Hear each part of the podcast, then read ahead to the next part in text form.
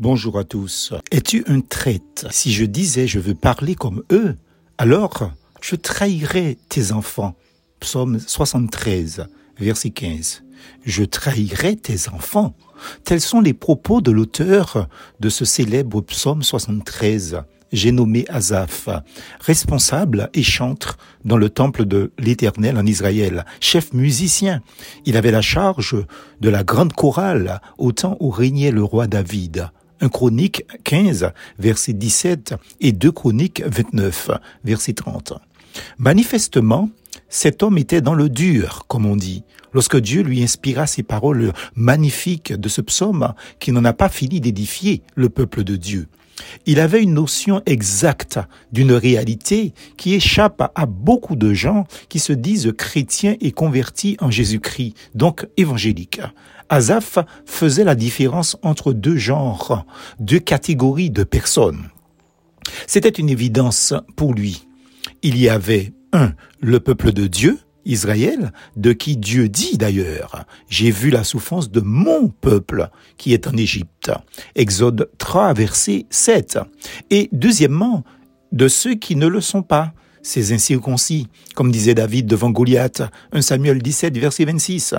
Ceux des autres nations définis par le terme païen dans le Nouveau Testament, notamment. Dit comme cela, un païen est quelqu'un qui professe des vieux cultes.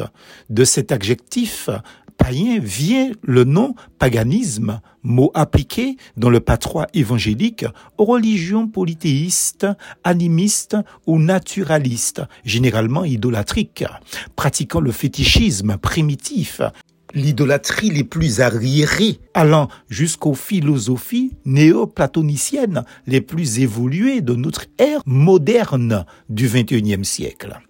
Quelle intelligence spirituelle Azaph avait, lui qui pourtant n'était pas habité par le Saint-Esprit, mais qui était de toute manière à son écoute et dépendant de lui. Voilà donc un croyant qui estimait que parler comme un incirconcis, un païen, est un acte de trahison envers le peuple de Dieu. Je trahirai tes enfants ou la race de tes enfants. Pas plus que ça. Alors, je te repose la question de cette thématique. Es-tu un traite Bon, puisque tu réfléchis encore pour le savoir, abordons le sujet autrement par une autre question. Qu'est-ce qu'un traite Un traite est une personne qui trahit, quelqu'un de faux, qui se rend coupable de déloyauté.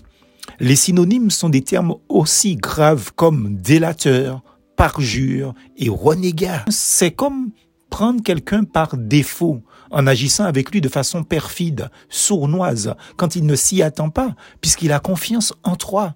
En un deuxième temps, dans le langage classique, ce mot fait allusion à une personne perfide et scélérate qui est capable de trahir ses proches sans se sentir coupable. Un traître, donc, est une personne artificielle et sans honneur, mais qui peut se croire honorable. De toute manière, un traître est quelqu'un qui est nuisible sans le paraître, sans que l'on ne s'en doute. C'est ce qui fait sa dangerosité, car généralement, ce sont des excellents comédiens.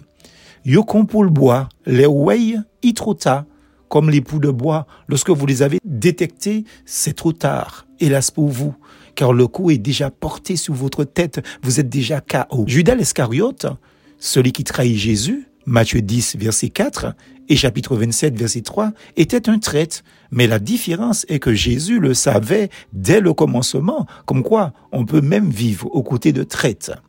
Bref, j'aurais trop de choses à dire sur le sujet. Mais nous, en tant qu'enfants de Dieu, Jean chapitre 1 verset 12, il serait grand temps que nous fassions la différence entre les enfants de Dieu et les enfants du diable. 1 Jean 3, verset 10, comme le dit la parole ici. Hein. Puisse le Seigneur nous donner la notion de ces choses spirituelles et bibliques, car tout acte de fidélité à la parole de Dieu est une trahison envers ceux qui ont confiance en notre témoignage de personnes nées de nouveau, converties à Jésus-Christ et censées marcher en nouveauté de vie. Si nous vivons dans la dissimulation face au peuple de Dieu, nous jouons un rôle. Posez donc la question à Azaph et vous verrez alors je te repose la question du début. Es-tu un traître?